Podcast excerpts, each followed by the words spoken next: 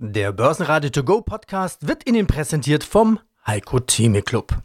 Werden Sie Mitglied im Heiko Theme Club. heiko-theme.de Börsenradio Network AG Marktbericht. Es ist Dienstag, der 14. November. Es grüßt aus Studio 1 des Börsenradio Andreas Groß gemeinsam mit meinem Kollegen Peter Heinrich. Bei uns geht es heute neben den Quartalzahlen auch um ganz spezielle Hochzeiten, um Nimbys, Shellys, Black Fridays und um Dividenden. Das ist zunächst mal eine schöne Zahl. Wie wirkt sich das aufs EBIT aus? Das ist noch viel besser. Wir haben einen, einen Zuwachs im EBIT von 68,6 Prozent und das ist eine EBIT-Marge von 26,9 Prozent. Windkraftwerke, die etwas flächeneffizienter sind, müssten von der Bevölkerung akzeptiert werden. Und dann könnte man auch mehr so Windkraftwerke ausbauen und die Mischung macht es dann. Und dann ist das sicherlich auch für Deutschland sehr gut verkraftbar. Das kann man eigentlich ganz einfach beantworten. Man kann das eine tun, ohne das andere zu lassen, Herr Groß. Und wie immer, so gilt auch heute, Sie hören jeweils Auszüge, die kompletten Interviews in der App oder auf börsenradio.de. Der DAX hat am Dienstag in den Rallye-Modus geschaltet. Der Kickstarter kam aus den USA in Form deutlich gesunkener Inflationsdaten. Von 3,7% geht es dort runter auf 3,2%. Und 1,8% geht es nach oben für den DAX auf 15.614 Punkte. Beim MDAX das Plus noch deutlicher, 3,3%, Schlusskurs 26.245 Punkte. Damit lehnt sich Frankfurt an an New York, auch beim Dow ein Plus von knapp 2% im morgendlichen Handel. Der Euro kickt den Dollar zur Seite mit 1,0863, ein Plus von 1,5%. Auch das Zentrum für europäische Wirtschaftsforschung signalisiert Zuversicht. Der ZEW-Index bei plus 9,8. Das gab es zuletzt vor einem halben Jahr. Das Börsenlieblingswort von der durchschrittenen Talsohle macht die Runde. Guten Tag, mein Name ist Christoph Hussmann. Ich bin Vorstandssprecher und Finanzvorstand der Encarvis AG, einem großen Betreiber von Solar- und Windparks in Europa. Ja, es gibt ja viele Anlagenbetreiber, die verkaufen ihren Strom, also dieses PPA-Geschäft, Power Purchase Agreements. Eigentlich, wenn die Strompreise der Industrie so teuer sind, müssten sie ja fast 100 Prozent ihres Stromes direkt verkaufen können. Das tun wir ja auch. Also wir haben überhaupt kein Problem, wenn wir eine Anlage haben, der Strom zum Verkauf steht, diesen im Markt unterzubringen. Und die Nachfrage nach solchen Power Purchase Agreements, also Stromabnahmeverträgen, ist sehr, sehr groß im Markt. Sie kann überhaupt nicht gedeckt werden durch das Angebot. Das ist so und das ist auch erfreulich. Zwei Gründe dafür. Einmal die die Abnehmer äh, wünschen unseren Strom gerne auch als günstige Beimischung. Der grüne Strom ist eben günstiger als Atomstrom, Kohlestrom oder Gasstrom. Er ist die günstigste Form der Energieproduktion. Das nimmt man gerne als günstige Beimischung mit. Und wenn auch noch dann das grüne Gewissen dabei dann bedient ist, dann ist das noch doppelt gut. Dann kann man auch noch sagen, dass man Grünstrom nimmt. Tatsächlich ist die Nachfrage sehr hoch. Wir können sie nur leider nicht vollständig bedienen. Noch nicht. Naja, das naja. wird auch 15 Jahre, noch, 20? Ja, das, das, dauert, das hängt gar nicht so sehr an dem Willen der Wirtschaft oder an den Willen von Encarvis. Wir würden gerne deutlich schneller nach vorne schreiten. Das Hauptproblem, das wir immer noch in Europa haben, das ist ein flächendeckendes europäisches Problem, sind die mangelnden Genehmigungen. Wir warten immer noch unendlich lange auf Genehmigungen von solchen Parks. Und wenn die Parks dann genehmigt sind, dann ist das Netz auch noch nicht ertüchtigt um eben diese dezentrale Energieaufnahme von vielen kleinen Parks zu bewerkstelligen. Und wie ist es eigentlich mit verfügbaren Flächen? Also wie knapp, wie kostbar sind Flächen für Solar und Wind? Also tatsächlich ist es so, dass Solarflächen es noch im ausreichenden Umfang gibt. Es gibt Berechnungen von Thinktanks, die feststellen, dass wenn man den gesamten Weltenergiebedarf alleine aus Solarstrom decken möchte und Solarstrom ist unter den erneuerbaren Dingen, der den meisten Flächenverbrauch hat, dann verbraucht man weltweit 0,3 Prozent der gesamten Kontinentalfläche. Zum Vergleich, alleine für die Gewinnung und Verarbeitung konventioneller Energien verbrauchen wir heute schon 0,6 Prozent der Weltflächen. Das heißt, Solar ist also sehr viel effizienter als die gesamten konventionellen Flächen. Konventionell müssen Sie bitte berücksichtigen, sowohl den Abbau von Uran, den, das Hochpumpen von den Abbau von Kohle, dann die Raffinerien und Koksereien und dann die Kohlekraftwerke und so weiter. Und dann noch die Transportwege und all diese Sachen. Das entfällt ja alles bei Solar. Die Sonne scheint ja da, wo Sie Ihren Solarpark stehen haben. Sie haben keine Logistikthemen mehr. Ihr Flächenverbrauch ist also geringer. Das einzige Land, wo es etwas schwieriger ist, ist Deutschland. Warum? Weil wir relativ wenig Solareinstrahlung haben, aber einen relativ hohen Energieverbrauch. Und hier in Deutschland bräuchte man 5% der Flächen, um den gesamten Energiebedarf nur aus Solar zu decken. Und da sieht man schon, aha, das könnte eng werden. Aber kein Mensch behauptet, dass wir die Solarenergie alleine aus Solarkraftwerken decken, sondern Windkraftwerke, die etwas flächeneffizienter sind, müssten von der Bevölkerung akzeptiert werden. Und dann könnte man auch mehr so Windkraftwerke ausbauen und die Mischung macht es dann. Und dann ist das sicherlich auch für Deutschland sehr gut verkraftbar. Und das ganze Interview hören Sie auf börsenradio.de oder in der kostenlosen Börsenradio-App. Quartalsbericht. Ich bin Wolfgang Kirsch, CEO der Shelly Group. Wir bauen smarte Produkte und machen Gebäude und Häuser smart.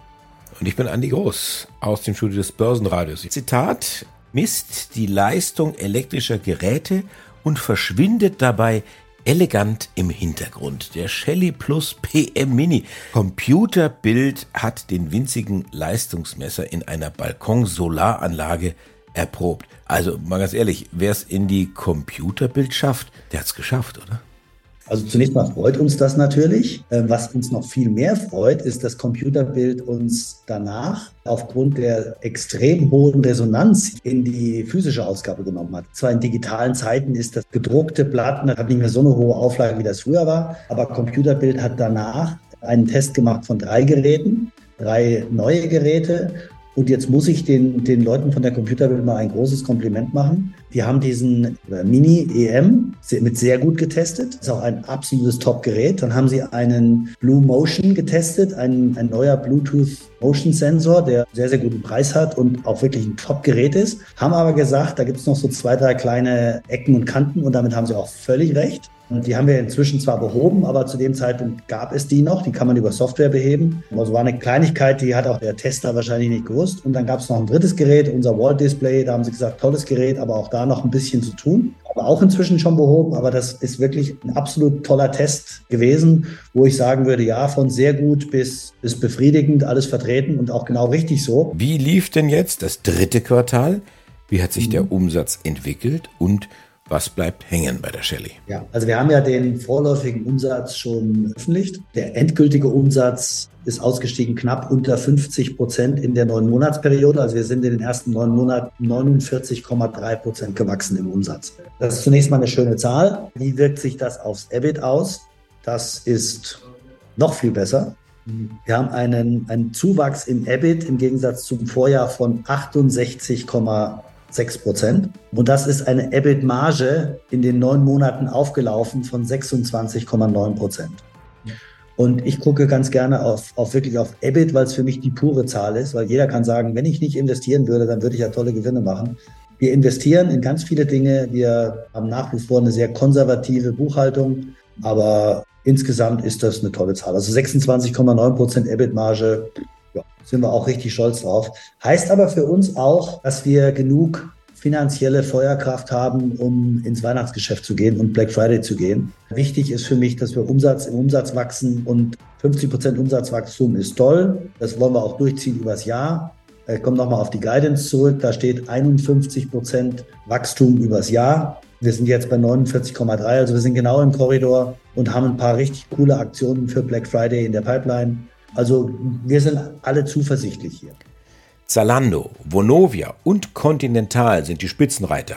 Anleger greifen also zu bei den Prügelknaben der Vergangenheit. Münchner Rück, Rheinmetall und Commerzbank sind die Flops. Hallo Peter, mein Name ist Sandra Ivanova und ich bin für die Geschäftsentwicklung bei Leverage Shares verantwortlich und insbesondere entwickle ich den deutschen Markt. Gehen wir ein paar Berichte durch. Momentan ja, ist die Berichtssaison so richtig voll am Laufen, noch zwei Wochen, dann wird es etwas ruhiger. Tesla. Ja, so, so richtig gut lief es jetzt nicht mehr für Elon Musk. Die Quartalszahlen waren eher durchwachsen. Ist dieser große Hype erstmal vorbei? Bei Elon Musk kann man das nie so wirklich wissen. Also das ist eine sehr volatile Aktie an sich. Die Quartalszahlen betrugen ja eigentlich mehr als 9% verglichen im Vorjahresvergleich. Zurzeit zeigte halt Tesla einen Umsatz in Höhe von 23,4 Milliarden Dollar, was eigentlich schon sehr gut ist. Und die haben eine kleinere Steigerung verglichen zum Vorjahresvergleich. Aber generell könnte man da eigentlich von Tesla auch mehr erwarten verbunden direkt auch mit unseren Produkten bei solchen Quartalszahlen wie zum Beispiel Tesla. Und Tesla ist eigentlich auch das Star-Produkt von Leverage Shares. Das ist auch das meist gehandelte Produkt von uns. Würde man dann eher entweder einen Hebelfaktor von drei oder zwei einsetzen. In dem Fall als Tesla ähm, gute einigermaßen gute Quartalszahlen äh, gezeigt hat. Aber wie du sagst, Peter, ähm, hätte auch besser sein können. Wenn Sie das ganze Interview hören wollen, dann gehen Sie auf börsenradio.de. Quartalsbericht. Mein Name ist Johannes Schmidt und ich bin der Vorstandsvorsitzende der Indus Holding AG. Schäfer und Selzer sind Geschichte nach dem dritten Quartal. Das hilft sicherlich auch am langen Ende dem Free Cashflow. Der steigt von 22 Millionen auf 106 Millionen, das ist ein ordentlicher Sprung. Herr Schmidt, was machen Sie jetzt mit dem Geld? Gehen Sie einkaufen oder gibt es mehr Dividende? Das kann man eigentlich ganz einfach beantworten. Man kann das eine tun, ohne das andere zu lassen, Herr Groß. Natürlich ist das Thema anorganisches Wachsen durch weitere Zukäufe ein Thema, was auf der Agenda ist. Und das haben wir ja auch klargestellt, dass wir an der Stelle sehr aktiv sind, wir auch wieder mehr Projekte haben. Ich glaube, wir sprachen auch beim letzten Mal schon dazu. Äh, und insofern natürlich ein Teil, dass Free Cashflow sicher verwendet wird, weitere Zukäufe zu tätigen. Aber natürlich ist Ihre Anmerkung oder Ihr Ausblick in Richtung Dividende völlig gerechtfertigt. Und ich würde es jetzt mal ein bisschen flapsig formulieren, ohne dass ich da jetzt irgendwelche Zahlen nennen werde. Aber äh, wir werden uns sicher bei der Dividende für das Geschäftsjahr 23 nicht lumpen lassen und werden sicher auch unseren Aktionären an dieser Stelle, sage ich mal, einen, einen vernünftigen Anteil dieser, dieser Möglichkeiten, die sich durch den guten Free Cashflow ergeben, natürlich auch anbieten über die Dividende. Fassen wir doch mal kurz zusammen nach drei Quartalen, nach neun Monaten. Das letzte Quartal läuft ja auch schon, sind ja nur noch sechs Wochen, dann ist ja das Jahr auch schon wieder rum. Was wird am Ende des Jahres stehen und was ja noch wichtiger ist, was wird am Ende oder im Verlauf des kommenden Jahres stehen? Was wird da passieren?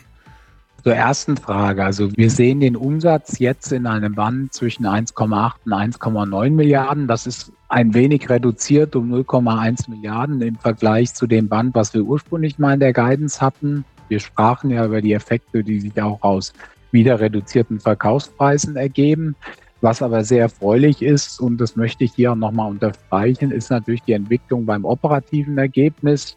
Unsere ursprüngliche Guidance lag ja zwischen 145 und 165 Millionen Euro. Die ist unverändert gültig und das heißt, selbst nach den 17,6 Millionen Wertminderungen, die wir jetzt im dritten Quartal erfasst haben, liegen wir innerhalb der Guidance. Heißt umgekehrt, da die Guidance 20 Millionen breit ist und die Wertminderungen 17,6 Millionen waren, dass wir rein operativ gesehen sogar am oberen Ende der Guidance liegen werden. Und ich denke, das in Verbindung mit dem etwas zurückgenommenen Umsatzerwartungen ist eigentlich eine sehr erfreuliche Nachricht, was sich natürlich insbesondere auch erfreulich auf die EBIT-Marge auswirken wird. Wenn wir jetzt in das nächste Jahr schauen, da ist es einfach noch ein bisschen zu früh. Wir sind gerade noch mitten im Planungsprozess. Ich denke, wir müssen insgesamt sehr achtsam und vorsichtig sein, wie sich die gesamtwirtschaftlichen Entwicklungen ergeben. Ich sehe halt im Bereich Infrastructure, also in unserem Segment Infrastructure eher grundsätzlich eine positive Entwicklung. Im Bereich Engineering müssen wir einfach schauen, wie sich das Thema Auftragseingänge weiterentwickeln wird.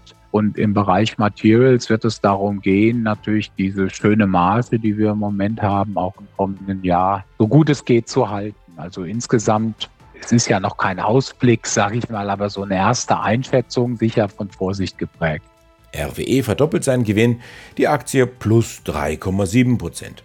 Auch die zweite Reihe punktet nach Zahlen. Delivery Hero zum Beispiel 10%, Pro 7 12%, ja sogar K plus S steigen trotz Gewinneinbruch, weil Analysten Schlimmeres befürchtet hatten. Das Vorstandsinterview. Wolfgang Trier, Softing AG. Vor wenigen Tagen hatte ich bei Kollegen gelesen, Softing, Doppelpunkt, neue Fantasie bei der Prognose. Sie hatten doch schon zweimal angehoben, nach dem ersten Quartal, nach dem zweiten Quartal. Heben Sie jetzt nochmal an. Also eine gewisse Übung haben Sie ja schon. Ja, ist eine nette Vorlage, vielen Dank. Aber in der Tat, wir sind jetzt vorsichtig, haben uns rangetastet an das Jahr und wir glauben jetzt, eine nach bestem Wissen und Gewissen zutreffende Prognose im Markt zu haben. An der wollen wir jetzt erstmal festhalten, wenngleich die Zahlen aus dem dritten Quartal uns sehr viel Freude machen. Dann schauen wir uns doch mal die Zahlen an zum dritten Quartal nach den neun Monaten. Sie sind weiter auf Wachstumskurs nicht nur zweistellig, sondern über 20 Prozent. Der Umsatz wächst um 24 Prozent. Das ist ja äh, ordentlich. Wo kommt das her? Ja, das ist ja wie auch in den Prognoseanhebungen schon genannt. Wir hatten einen riesigen Backlog, also einen Lieferstau gehabt und haben es ähm, jetzt tatsächlich geschafft mit den Maßnahmen, die wir durchgeführt haben, aber auch mit etwas Rückenwind, dadurch, dass wir Bauteile jetzt sehr viel leichter bekommen, einen großen Teil dieses Backlogs abzuarbeiten. Das hat zu der organisch, würde ich mal sagen, aus dem laufenden schon positiven Entwicklung nochmal einen Treibsatz geliefert ähm, und hat uns tatsächlich auf diese 24 Prozent, will heißen, auf den Gesamtumsatz von über 87 Millionen in den ersten neun Monaten katapultiert. Welches Segment hat Ihnen denn da am meisten Spaß gemacht? Meistens immer das Gleiche im Leben, die Treuen bleiben treu. Und so war es auch hier. Das Segment Industrial, glücklicherweise auch das größte, was wir haben, ist fast 30 Prozent auf über 66 Millionen Umsatz gewachsen. Das ist der Bereich, in dem auch der größte Teil dieser Lieferrückstände steckten und immer noch welche stecken und haben es damit eben auch geschafft, ein sehr schönes operatives EBIT. Ziel war ja immer dauerhaft eine zweistellige EBIT-Marge zu bringen. Jetzt liegen wir da bei 14,5 Prozent, entsprechend 9,6 Millionen. Im Vorjahrszeitraum waren es 2,8. Also da sind wir sehr froh. Das ist die größte Lokomotive. Der, es kam aber zusätzlich auch noch Wachstum aus dem, wie wir es nennen, traditionellen Bereich der Automotive, das heißt der Automotive-Bereich ohne die Telematik. Auch hier haben wir rund 18 Prozent Wachstum gehabt. Und das Interessante daran ist, dass es hier tatsächlich gar kein Lieferrückstand ist, sondern das ist wirklich das Kundeninteresse, das zunehmende, was wir hier verbuchen können. Wenn Sie das ganze Interview hören wollen, dann gehen Sie auf börsenradio.de. Mein Name ist Konstantin Mang, ich bin CEO der MBB und ich freue mich auf das Gespräch über unsere Q3-Zahlen heute. Wir starten ein neun Monats Update. Wie läuft's bei Ihnen? Zuerst ein kleiner Überblick von mir. Heute geht es natürlich um Ihre Töchter. Aumann, da geht es um Wickeltechnik, E-Mobilität, Delignit, Systemholz für zum Beispiel Kfz, Vans oder Bahn, Fuhrwerk, Pipelines für Gasnetze, Strom, auch für unser LNG-Terminals. Dann DTS, alles Hacker-safe machen. Hier geht es um Cloud-Lösungen und Cybersecurity. Hanke Tissues, Hygieneprodukte, CT Formpolster, zum Beispiel Matratzen für den Online-Handel. Ja, und ganz oben drüber natürlich die MBB SE als Holding. Ja, starten wir bei den Wachstumsstars, so haben wir das gelernt. Delignit und Aumann, wie läuft es denn hier? Ja, ähnlich wie bereits in den ersten beiden Quartalen haben wir da sehr positive Überraschungen gesehen. Wir haben auf der anderen Seite natürlich auch Zahlen, die wir uns besser vorgestellt haben. In Summe überwiegen aber meines Erachtens ganz klar die positive Nachrichten. Und wenn ich heute so auf die Aktienkurse der Töchter schaue, dann schätzt das der Kapitalmarkt ganz ähnlich ein. Und das ist, glaube ich, auch kein Wunder, weil bei Aumann wirklich die Zahlen ganz hervorragend ausgefallen sind. Wir haben dann unser Umsatzwachstum von 32 Prozent in den ersten neun Monaten gesehen. Der Auftragsbestand ist bei über 300 Millionen Euro. Und weil auch der Ausblick nach vorne weiterhin sehr, sehr positiv ist, hat das Unternehmen heute seine Prognose angehoben und erwartet jetzt für das Gesamtjahr einen Umsatz von mehr als 280 Millionen Euro. Dazu hat Aumann noch einen Zukauf gemacht vor wenigen Wochen, und zwar die LACOM. Das ist aus meiner Sicht wirklich eine ideale Ergänzung für das Unternehmen, weil das Unternehmen damit sich sogenannte Beschichtungstechnologie aneignet, die notwendig ist, um Batteriezellen, aber auch Brennstoffzellen herzustellen. Und in dem Bereich war Aumann bisher noch nicht so weit vorne in der Prozesskette Und da wird LACOM jetzt, glaube ich, ein, eine sehr wertvolle technologische Ergänzung darstellen. Also da haben wir bei Aumann wirklich auf ganz vielen Ebenen sehr positive Überraschungen gesehen. Quartalsbericht. Mein Name ist Sebastian Wolf, ich bin der CEO von Rosenbauer. Aus dem Studio des Börsenradio grüßt Andi Groß. Der Begriff Hochzeit, habe ich gelernt, ist eine Erfindung der Aufbauhersteller. Also dieser Arbeitsschritt, wenn der Aufbau auf das Fahrgestell aufgesetzt wird und die Elektronik verbunden wird. Sie merken, Herr Wolf, ich hatte einen guten Lehrmeister. Wie laufen denn die Hochzeiten zurzeit? Ich hatte die Tage mit einem Hersteller eben der Fahrgestelle gesprochen und der wollte oder konnte nicht so richtig Entwarnung geben. Ja, also es ist äh, die Situation bei den Fahrgestellen, die uns die letzten zwei Jahre äh, durchaus beschäftigt oder sehr intensiv beschäftigt hat, ist besser, als sie noch vor einem Jahr war. Die Lieferzeiten haben sich etwas reduziert, also beispielsweise, es waren teilweise mehr als 18 Monate, wieder auf ein Niveau von 9 bis 12 Monaten. Das ist noch immer länger als vor der Krise, aber das ist schon wesentlich besser als das, was wir letztes Jahr hatten. Und die Termintreue ist auch besser. Das heißt, wir wissen, das Fahrgestell braucht lange Zeit zur Lieferung, aber die Termintreue verbessert sich sukzessive. Und das ist für unsere Produktionsplanung sehr, sehr wichtig, eben für die von Ihnen angesprochene Hochzeit.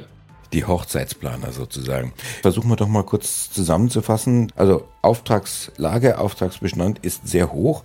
Wo ist jetzt der Flaschenhals? Wie kann man das jetzt monetarisieren, dass Kunden, Rosenbauer und der Kapitalmarkt zufrieden sind?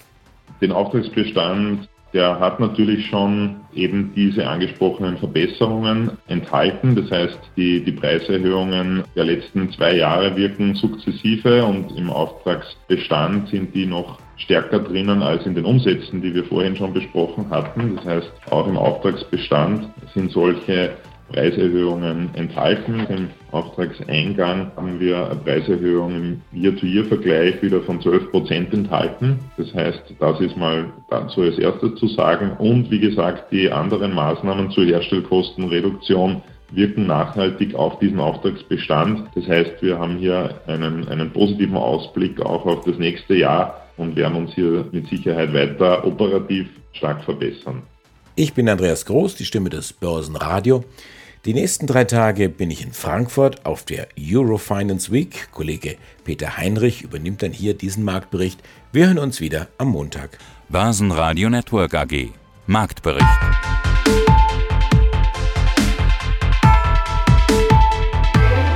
Das Börsenradio Nummer 1. Börsenradio Network AG. Der Börsenradio To Go Podcast wurde Ihnen präsentiert vom Heiko Theme Club. Werden Sie Mitglied im Heiko Theme Club. heiko-theme.de